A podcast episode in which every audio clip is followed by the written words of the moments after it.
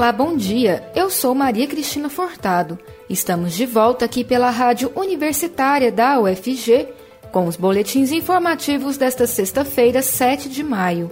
O ouvinte da Rádio Universitária acompanha durante todo o dia informações sobre a Universidade Federal de Goiás, Goiânia, Goiás, Brasil e o mundo. Ouça a Rádio Universitária pelos 870 AM, pelo site radio.fg.br e pelo aplicativo Minha UFG.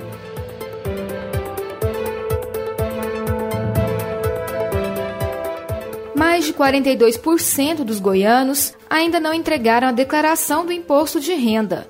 Os contribuintes que ainda não entregaram sua declaração 2021 precisam ficar atentos. A Receita Federal prorrogou o prazo final deste acerto anual de contas de 30 de abril para 31 de maio.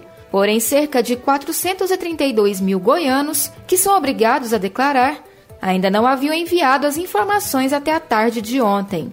Estão obrigadas a declarar o imposto de renda todas as pessoas físicas que em 2020 tiveram rendimento tributável superior a R$ 28.559,70 rendimentos isentos ou tributados exclusivamente na fonte acima de 40 mil reais, patrimônio acima de 300 mil reais, venderam algum bem sujeito à apuração de capital, resgataram ações ou tiveram renda bruta de atividade rural superior a R$ 142.798,50.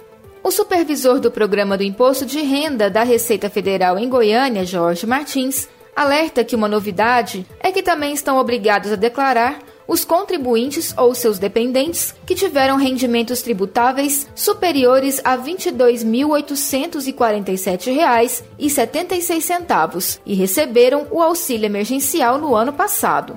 O valor recebido deverá ser incluído na base de cálculo como rendimento tributável, sob pena de ter a declaração retida em malha fina por omissão de rendimentos. Este ano, a Receita também mudou a forma de preenchimento do carnê-leão, utilizado pelos profissionais liberais, que está sendo feito de forma online desde janeiro. Outra novidade, de acordo com Jorge Martins, é que foi liberado o acesso à declaração do exercício anterior e o documento pode ser entregue por meio da declaração pré-preenchida, antes possível apenas por quem tinha certificado digital.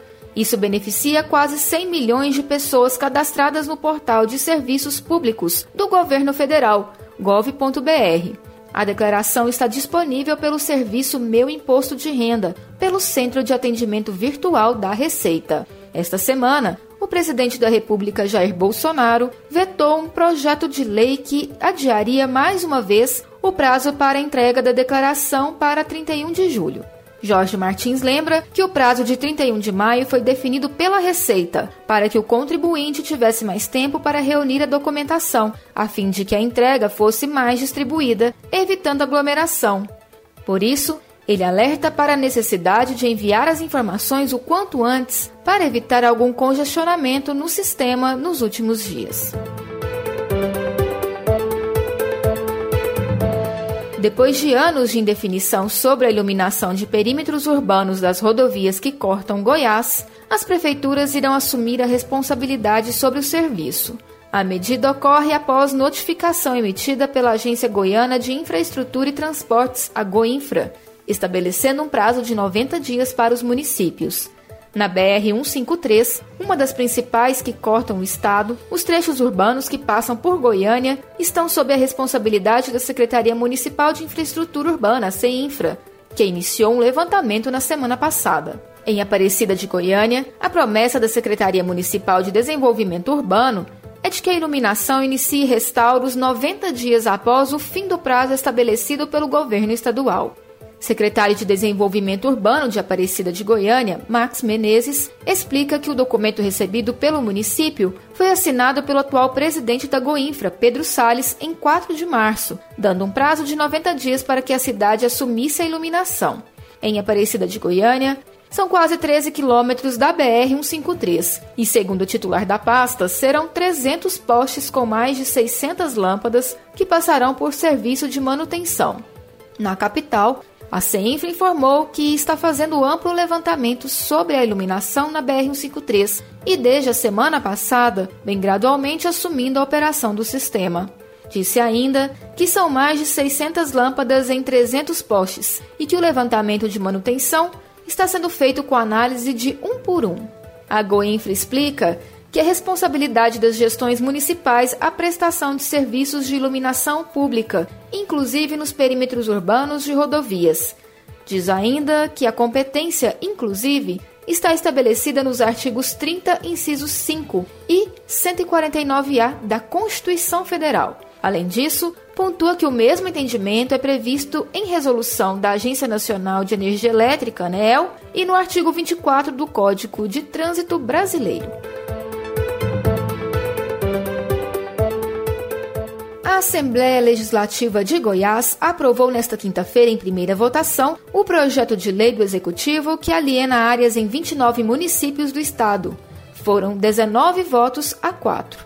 A matéria previa inicialmente a venda de 57 imóveis e foi aprovada com duas áreas a menos, uma em Goiânia e outra em Rio Verde.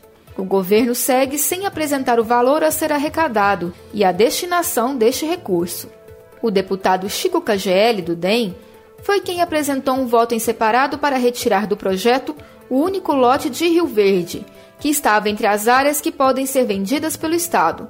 Trata-se de uma área urbana de mais de 4 mil metros quadrados, localizada no setor central da cidade. A questão é que há duas escolas estaduais no território.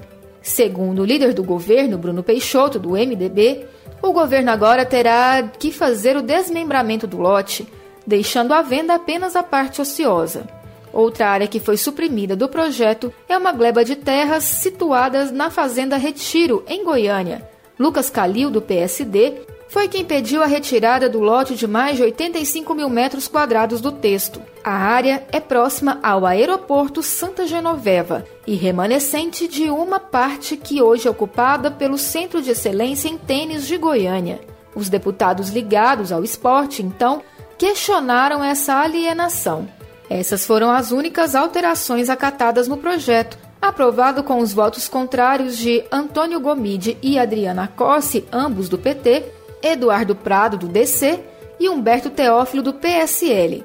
Ao longo da tramitação, Gomide, Teófilo e deputado Carlos Cabral, do PDT, da oposição, apresentaram emendas que foram rejeitadas. A emenda de Teófilo pedia que a alienação fosse acompanhada da destinação da área para o interesse público. Cabral sugeriu que a venda esteja condicionada à justificativa da ampliação dos recursos ou da permuta.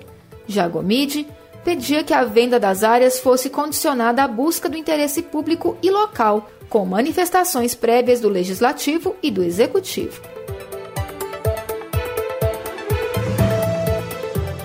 Após quase um ano e meio parado, o processo de cessão do Morro da Serrinha do Estado para a Prefeitura de Goiânia finalmente se mexeu esta semana. Em ofício encaminhado para o prefeito da capital, Rogério Cruz, o secretário de Administração de Goiás, Bruno Magalhães, informa que para concretizar a transição é preciso a aprovação de uma autorização legislativa, com comprovação de que o município tem recursos para construir um parque no local.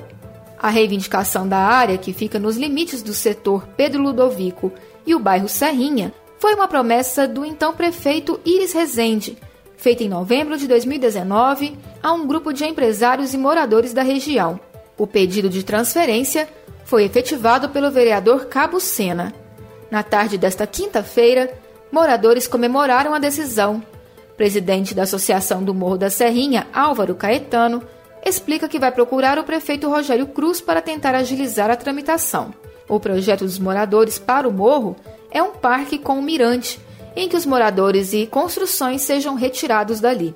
O morro é ocupado principalmente por grupos evangélicos que utilizam o local para orações e também para projetos sociais. Pastor Jobson Bispo, da Igreja Apóstolo pela Misericórdia, diz que eles ajudam na preservação da área e que realizam trabalho social com pessoas em vulnerabilidade e também retiram lixo que é despejado no local.